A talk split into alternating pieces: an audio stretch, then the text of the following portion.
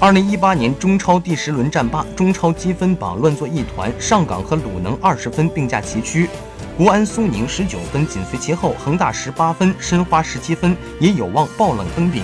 恒丰四分，大连一方六分，仍处于降级区。本轮中超奖金榜上，鲁能以两千六百万元高居榜首，苏宁两千五百万元，国安两千零七十万元名列三甲。恒大上轮输球被扣二百万元以后，一千五百万元降至第五。